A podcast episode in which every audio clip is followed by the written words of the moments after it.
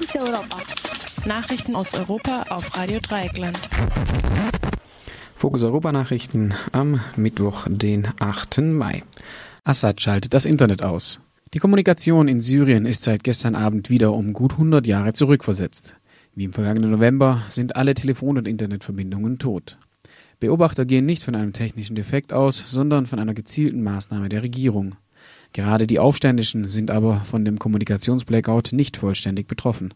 Sie haben ein alternatives Netzwerk mit Satellitenmodems aufgebaut, das sie von den staatlichen Infrastruktur unabhängiger macht. Allerdings können diese Geräte vom syrischen Militär relativ leicht geortet werden. Auch in Ägypten kam es in den Revolutionszeiten unter Hosni Mubarak zu temporären Abschaltungen der Kommunikationsinfrastruktur.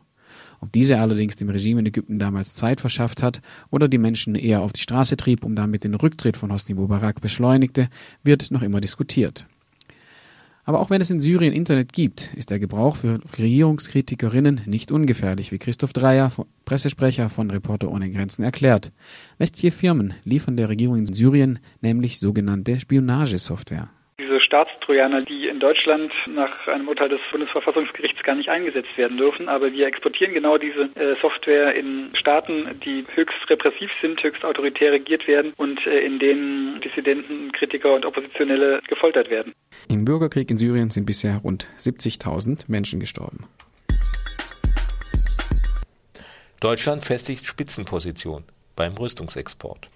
Mit freundlicher Unterstützung durch den geheimtagenden Bundessicherheitsrat hat Rheinmetall einen Milliardendeal mit Indonesien besiegeln können. Durch eine dem Spiegel vorliegende Anfrage der grünen Bundestagsabgeordneten Katja Keul wurde gestern bekannt, dass mehr als 100 Leopard-2-Panzer und 50 Panzer vom Typ Marder von Rheinmetall nach Indonesien geliefert werden sollen. Ein erster Versuch, Panzer in den Niederlanden zu kaufen, war dort am Parlament gescheitert die niederländischen Parlamentarier wollten den Rüstungsexport aufgrund der Menschenrechtslage in Indonesien nicht genehmigen. Insbesondere an dem für den Straßenkampf in bewohnten Gebieten ausgerüsteten Leopard-2-Panzer scheint auf Indonesien großes Interesse zu stoßen. Das Ziel, mit welchem diese Panzergeschäfte beschafft werden kann, äh, sei Aufstandsbekämpfung statt Verteidigung Weiter Straffreiheit für Steuerbetrüger. In Belgien ist die Debatte über den Umgang mit Steuerbetrügern neu entbrannt. Auslöser dafür ist ein Vergleich zwischen Finanzministerium und Diamantenhändler, die jahrelang Millionen an Steuern hinterzogen haben. Der Vergleich sieht eine Zahlung an die Finanzbehörden von insgesamt 160 Millionen Euro vor. Im Gegenzug sollen die Verantwortlichen der Steuerhinterziehung straffrei bleiben.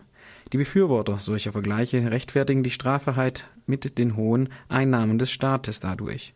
Kritikerinnen hingegen warnen vor einer Klassenjustiz, in der wohlhabende Steuerhinterzieher sich von rechtlichen Konsequenzen ihrer kriminellen Aktivitäten freikaufen können und eine weiße Weste behalten. Auch in Deutschland wäre eine breitere Debatte um das Thema Straffreiheit für Steuerhinterzieherinnen weiterhin angebracht. So droht Jura- oder Lehramtsstudierenden praktisch ein Berufsverbot, wenn sie den BAföG-Antrag falsch ausfüllen und dies bei einer Prüfung gemängelt wird. Neben der Rückzahlung der unrechtmäßig erhaltenen Leistungen müssen Studierende nämlich mit einem Verfahren rechnen, das mit Strafen belangt wird, die bis zu einer Vorbestrafung führen können. Dadurch ist beispielsweise Lehrern und Staatsanwältinnen die Ausübung ihres Berufs verwehrt. Autonome Wohnraumbeschaffung in Spanien. Die Situation in Spanien scheint für den hiesigen Betrachter absurd. 400.000 Familien mussten in der Finanzkrise bereits ihre Häuser verlassen und noch einmal so viele sind von einer Räumung bedroht, weil sie bei einer Arbeitslosenquote von 27 Prozent ihre Mieten nicht bezahlen können. Nach der Räumung aber stehen viele dieser Wohnungen leer, weil sich aufgrund der Krise niemand eine neue Wohnung leisten kann. Das Ausmaß der Absurdität wird dann deutlich, wenn wir uns bewusst werden, dass vielmals von Steuergeldern gerettete Banken die Immobilieneigentümer sind und damit die Räumungen anordnen. Diesem Widerspruch stellt das Sozialwerk im katalanischen Sabadell nun offensive äh, Besetzungen entgegen. In einer wöchentlichen Sitzung werden Aktionen koordiniert und bedürftige Familien in Listen aufgenommen, mit denen die neu besetzten Häuser gefüllt werden die vom Steuerzahler finanzierte staatliche Bad Bank Sareb, die während der Finanzkrise alle faulen Immobilien aufgenommen hat, will sich die Besetzung allerdings nicht gefallen lassen. Sie hat einen Eilantrag auf Räumung gestellt, über den am heutigen Mittwoch verhandelt werden wird. Die äh, Stadtverwaltung hat bereits angekündigt, nicht gegen die Besetzerinnen vorzugehen, diese können sich sogar an den besetzten Adressen melden, so dass die Kinder auch zur Schule gehen können. Wie sich die Regionalregierung in Barcelona bzw. die Bundesregierung in Madrid dazu verhält, haben wir Ralf Streck, freier Journalist in Baskenland, gefragt ähm, bisher werden die Besetzungen, weil es handelt sich ja schon um verschiedene Besetzungen. In Sabadell selbst ist es ja schon die dritte Besetzung von einem Wohnblock. In Katalonien sind es mittlerweile acht. Ähm, es gab schon frühere Besetzungen in Andalusien. Ähm, da gab es auch ähm, in, inzwischen von der Regionalregierung ja schon ähm, die Re ähm, Veränderung, dass die Regionalregierung mittlerweile bereit ist, äh, Banken zu enteignen.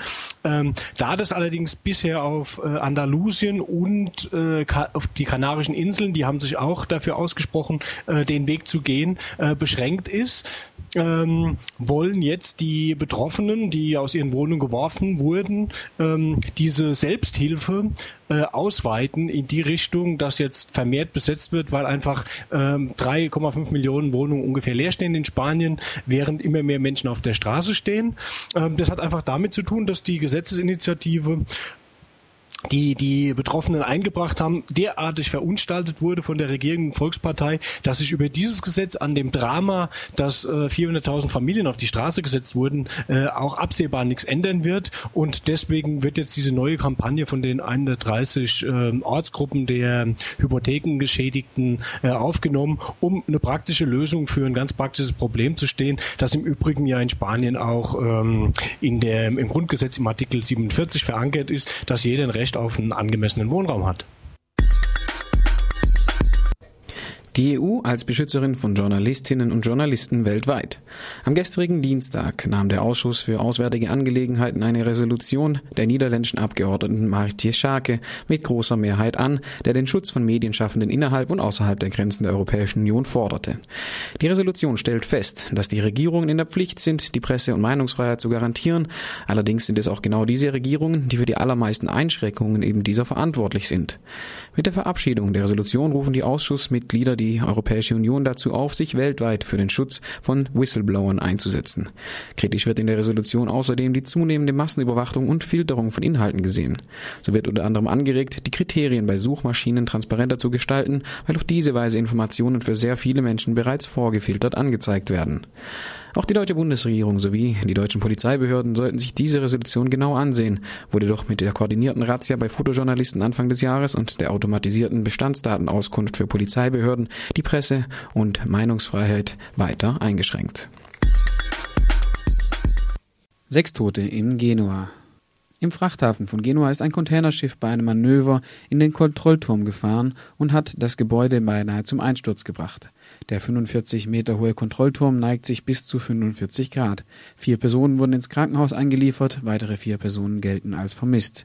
Die Unglücksursache ist weiterhin unklar. Augenzeugen berichten, dass ein Maschinenschaden das Containerschiff manövrierunfähig gemacht hatte, als den Hafen in Richtung Ägypten verlassen wollte. Genua gilt als einer der beiden Endpunkte einer Nord-Süd-Magistrale im Frachtverkehr Europas. Durch den Bau des Gotthard-Basistunnels und den Ausbau der Rheintalstrecke in Deutschland soll der stark wachsende Güterverkehr zwischen Genua und Rotterdam von der Straße auf die Schiene verlagert werden. Strafzölle für chinesische Photovoltaik. Wie zahlreiche Medien unter Berufung auf EU-Kreise berichten, hat die EU-Kommission am heutigen Mittwoch vorläufige Strafzölle gegen chinesische Solarmodule beschlossen.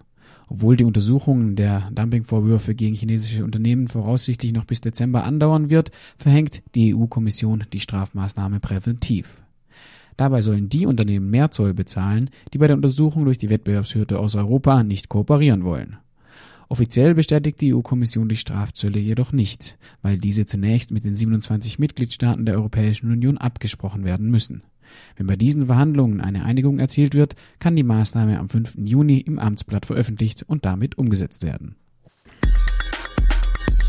Und soweit die Fokus Europa Nachrichten bei Radio Dreieckland.